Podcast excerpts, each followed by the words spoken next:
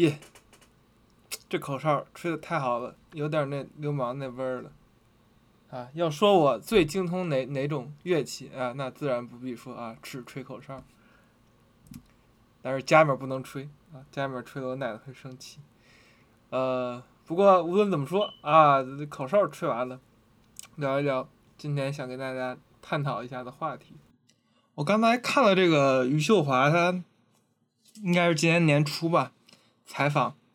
然后采访之，我觉得他说就是他说一段话，我觉得很有意思。他说：“我现在就是他本来他的意思就是差不多就是说我没有心思在写作，我没有这个情绪，没有这个状态。”他说：“如果我现在投身写作的话，呃，一样是可以拿很多很多的奖啊，基本上就肯定能拿很多很多奖。但是呢，我不想去写，因为什么呢？因为写那些东西拿那些奖。”对我有什么意义呢？我觉得，我觉得这很好，反很好的就是反映了，呃，一个现实。这个现实就是我们每个人对现实的理解是不一样的。我们每个人对现实的理解、现实的意义、现实的追求，其实都是不一样的。当然，这个就牵扯到我很久很久，一年多前吧，一年前吧，之前讲那个。艾利亚的之前很很早之前，我们还是对话形式，还不是我这个啊，mono mono monologue，还不是我这个独白的单单人讲坛这个这个的时候，后电台有一期讲这个两种人格，一个是更多是向心力的人格，一个是离心力的人格，就是边缘人群、离群人群跟这个中心型人格。我觉得这很好的就是表现了。就是对现实的两种理解吧，我觉得余秀华就属于那种象形型，呃，不是离离心离心型人格，离心型人格，呃，差不多一年了啊，我再把这个这套理论再搬回来，然后再给大家讲一讲，说这个到底是什么意思？为什么说，哎，他他即便他能拿很多奖都不满意？可能我们很多人都觉得。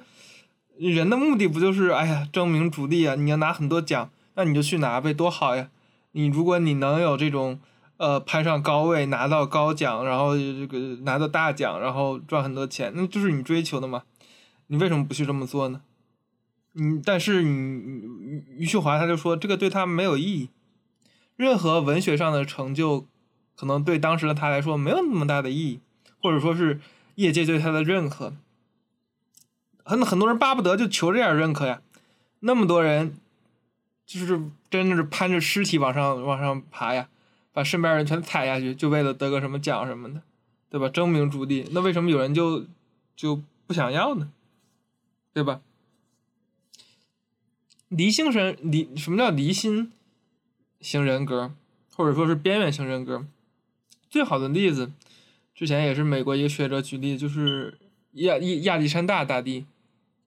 他不像是说是，你看我们古代皇帝秦皇汉武，他其实差不多统一的疆域之后，他就开始修法，就开始打打算创造太平盛世。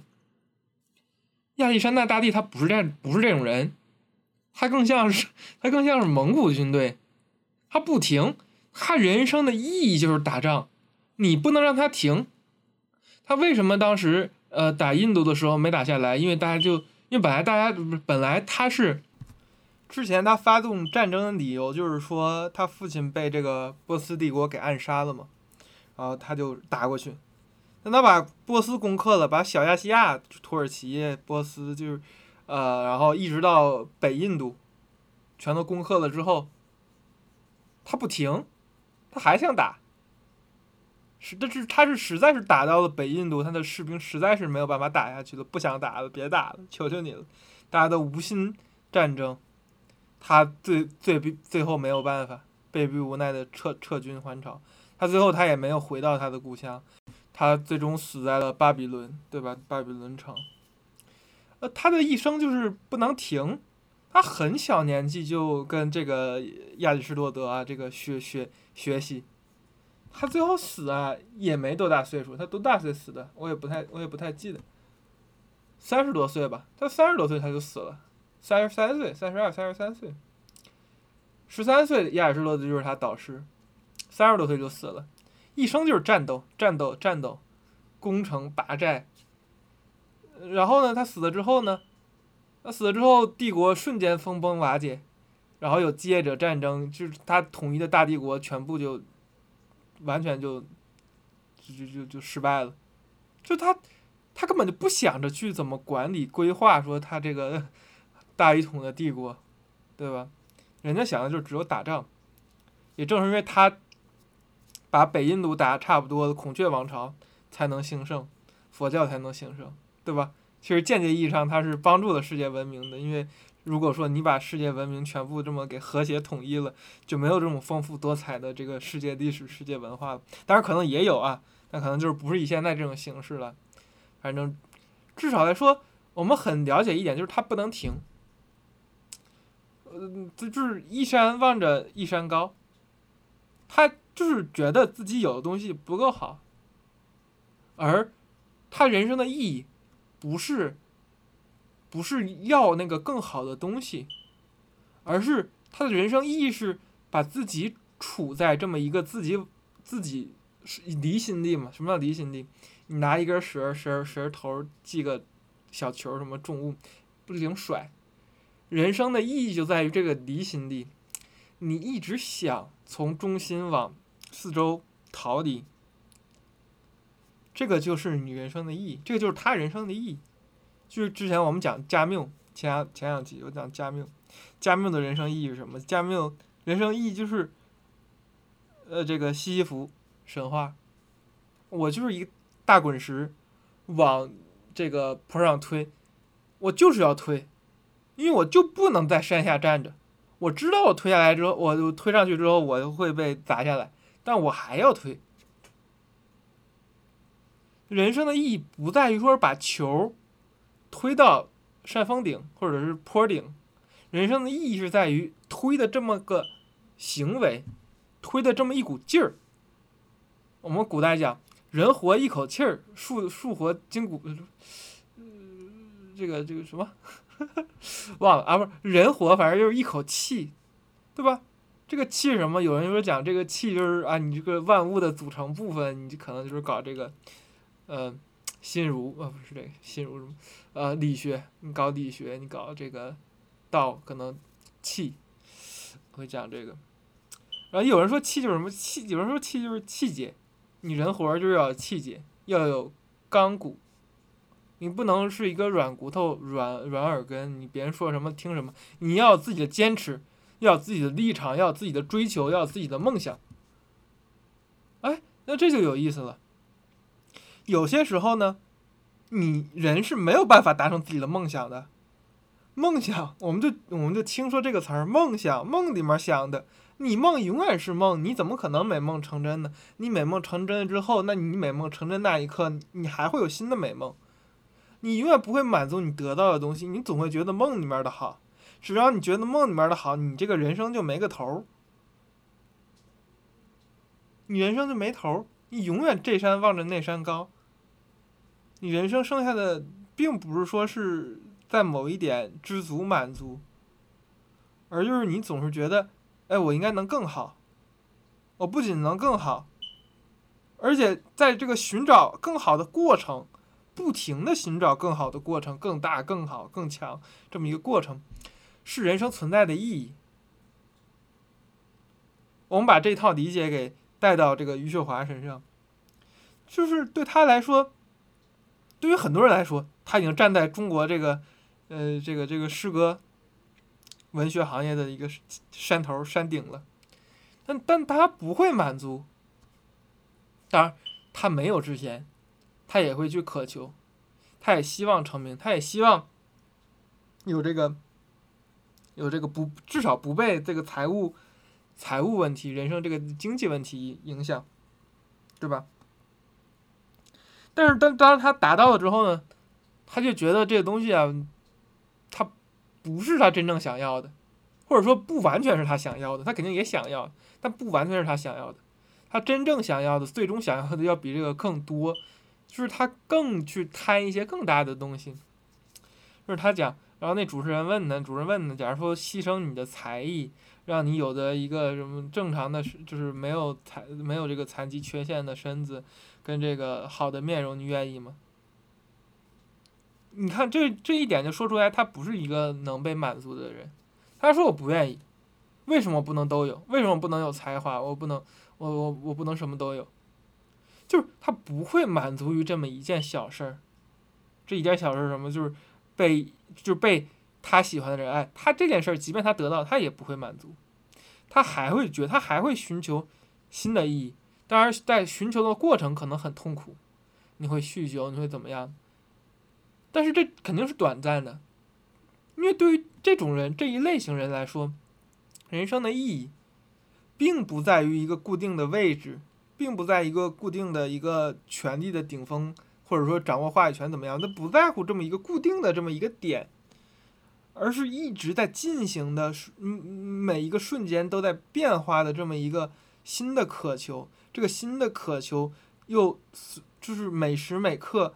都在追寻这个新的渴求的这个过程。那相反，很多人，很多人都觉得，这个成功啊，或者人生、人生意义就是追求一个固定的目标。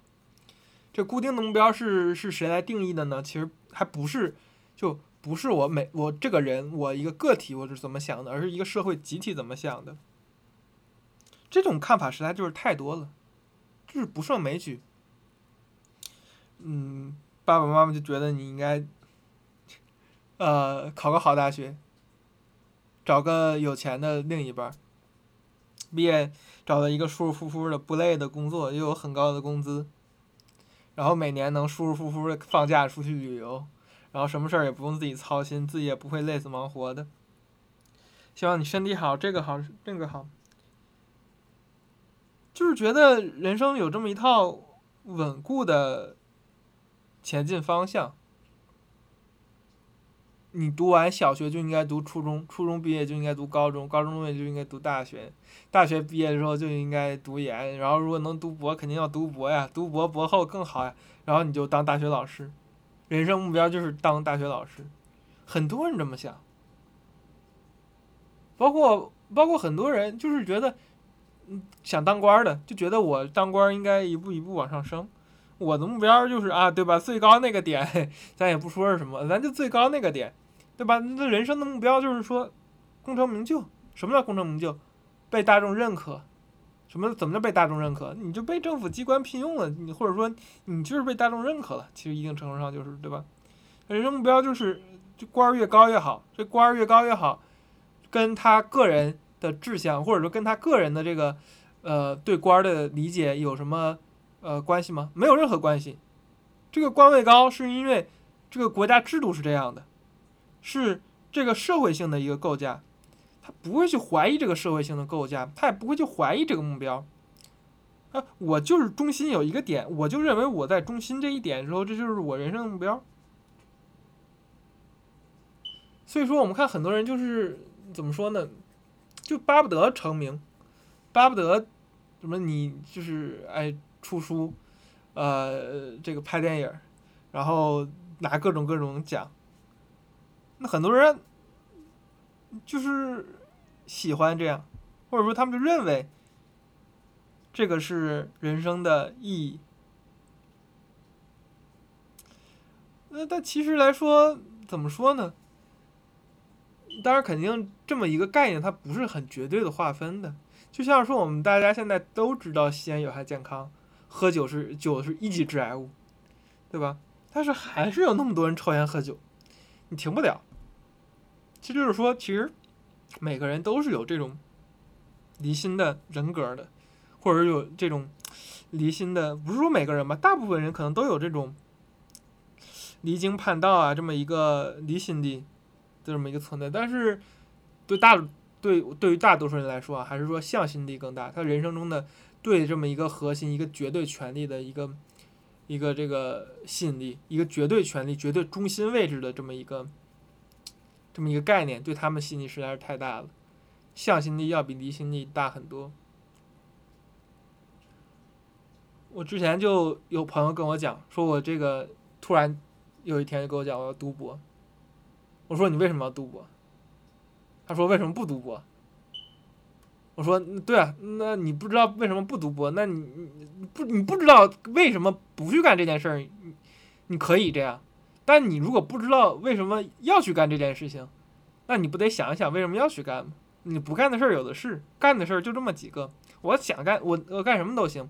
我有钱，我现在再买张机票去去哪儿都行。妈，你人生又有各种各样的这种自主选择权啊！那么多谋杀犯，知道杀人被抓要判判刑，依旧杀人，对吧？那为什么我不杀人呢？对吧？那为什么不自杀呢？你问这种问题是没有意义的，你得问为什么要，对吧？为什么不？为什么不？理由多了，或者说为什么不？这就不是一个考虑的过程。他他他就问这种问题，为什么不？我说为什么不不重要？你想为什么要？他不说，他他就觉得我要，我就要，我就要去这个读博，就是读博，或者说有一个就是有一个越高越好的学历，对于他来说就是呃人生的一个中心目标。这个中心目标还不是他定义的，他对知识没有任何渴望，他就是想要文凭，文凭是社会定义的，大家就是他觉得，至少是他觉得这个社会是认可文凭的。你有个博士之后，你的这个头衔都不一样，就跟你说谁某某博士了，对吧？啊，所以说，这个中心型人格跟离心型人格，更多可能也有一种哎社会社会构架跟这个自由主义的这么一个不是个人主义的这么一个这个这个这个张力所在。那现在问题就是说，这两种人，他到底是哪些观念上的不统一？造就了这两种说是对人生意义、对这个人生目标的这个理解的不同呢？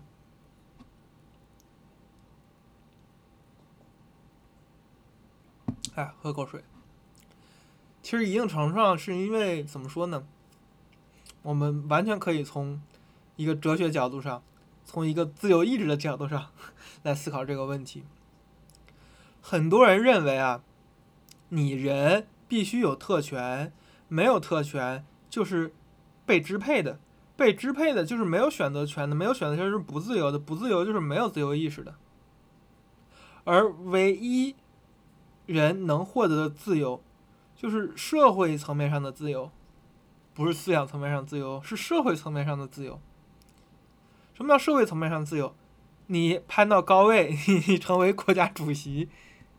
你让别人干什么你就干什么，你让别人修改法律就该修改法律，就跟古代朱元璋似的，就皇上，你不行砍头，你不想当官，有人是人想当，对吧？你我觉得这个法律不对，我就要改，你可以大权独揽，唯一的一个自由人，什么什么的，就就是皇权时代，在这么一个社会体制上，唯一的一个自由人，什么朱元璋，朱元璋的儿子，他的朱朱棣也还好，朱元璋这个这个这个这个这个。你到你往后面，你往后面这个，当然朱棣不是他儿子，呃，到到后面明朝皇上也不自由，明朝皇上也被各种大臣被被被百官给要挟，只有朱元璋比较狠，可能他是唯一的自由人啊，别人其实他明朝后期的皇上也不怎么自由的，但是我明白这一点，中心型人格，他们认为人的自由意志，人的自由。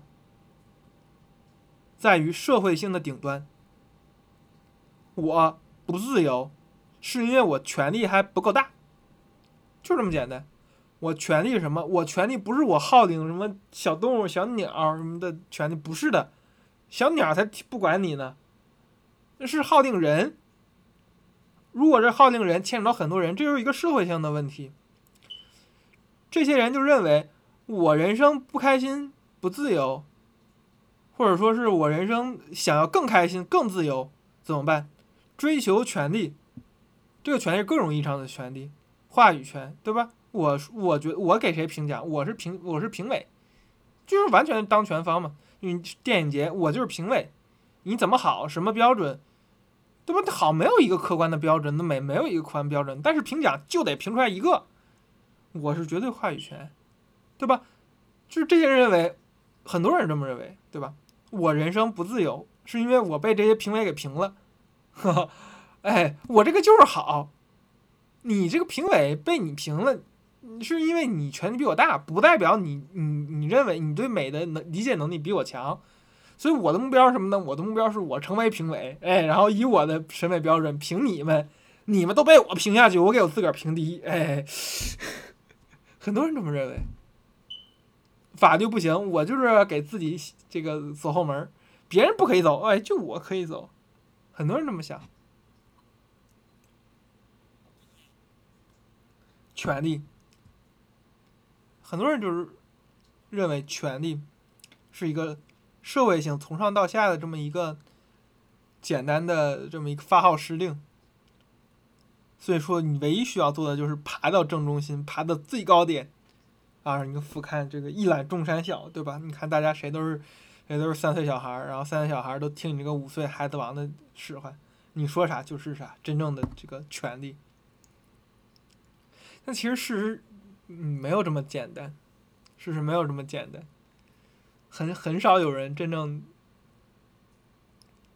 就是为什么说，就为什么说这个亚历山大大帝呢？他其实还是比较可敬的，因为他至少来说，他不装，他第一他能打仗，第二他不装，人就知道，人他知道他自己想要什么，他对自己很过很很诚实，我就是要打仗。呃，军队都不愿意打，我就要打，直到就是军队实在不能打，打不下去，真的就是罢工那种霸占。我再退回去，我才退回去啊，对吧？很多人自己这不坦诚，就说人每个人都有离离离经叛道的这么一股力量，就是没有人真正的能在这种中心点达到他真正想要的满足。这么一个对权力的单一的呃这种单向。中心就是一个这么单向进步论的这么一个看法，对吧？就是层层递进，中心位置权力最高，这么一个权力观，或者说这么一个自由观，是不对的，或者说是，就是你就是这其实就是这山望着那山高嘛，你也是这山望着那山高，当你真正登上了那座山了之后。可能你也不会满足，所以说到底，嗯，这个离性型人格、象性型人格，都是一种人格。可能只是有些人吧，认识到了说人啊是这个这个不能满足的动物，人对这个权利啊、对自由的认知啊，不能仅仅停留于说对一个中心点、一个最高权力的一个认知，人的自由应该。更多的是在个人层面上的自由，而不是社会层面上的自由，并不是说你社会上你有多大的财力、多大的能力、多大的话语权、多大的号召力，而更多是你一个人你自己活着，到底你觉得你自己舒不舒服？余秀华，他就不舒服。我相信很多人。很多人，他们如果真正能如就是如如愿以偿，攀登到人生的顶点之后，他们曾经以为的人生顶点之后，他们也不会觉得舒服。就跟人这个总想抽烟一样，就人总就是很多人就想抽烟。那我我有偶尔也会想抽烟，但是我不抽。我偶尔我我也经常想喝酒，但是我克制自己我不喝。但是很多人克制不住，抽烟酗酒。抽烟酗酒，就是人类自我毁灭，就是人离心叛离经叛道、离心的一个最好的体现。我明知道这样不好，但我就是要这么做，我就是要这么做，因为我现在我曾就是很多人得到他们梦寐以求、曾经梦寐以求的事情，但是很快他们认为这不是我想要，他们会认清这一点，他们的这种象形人格会快速的转变。转变成一种理性型人格，理性人格当然肯定很多种了，对吧？享乐主义的也有，对吧？就这个搞诗歌的也有，搞艺术的是搞什么都有。但总而言之，这并不是两个就是离心向性，不是两个天生固定的人格，对吧？更多是人生的阶段吧，我只能这么说。但是可能很多人永远没有第一阶段，或者很多人永远没有第二阶段。是吧？托尔斯泰可能就啊永远没有第一阶段，啊，呃，穷苦的百姓大众真的就是这个生活水平很低，一辈子翻不了身，可能就永远没有第二阶段。嗯，好吧，既然就聊到这儿了，希望我解释的还算清楚。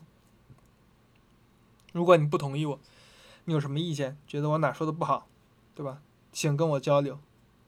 我的微信号，请搜索我的手机，幺三六零二零六七零八，好吧？不要给我打电话，电话打不通的。好，再再再见。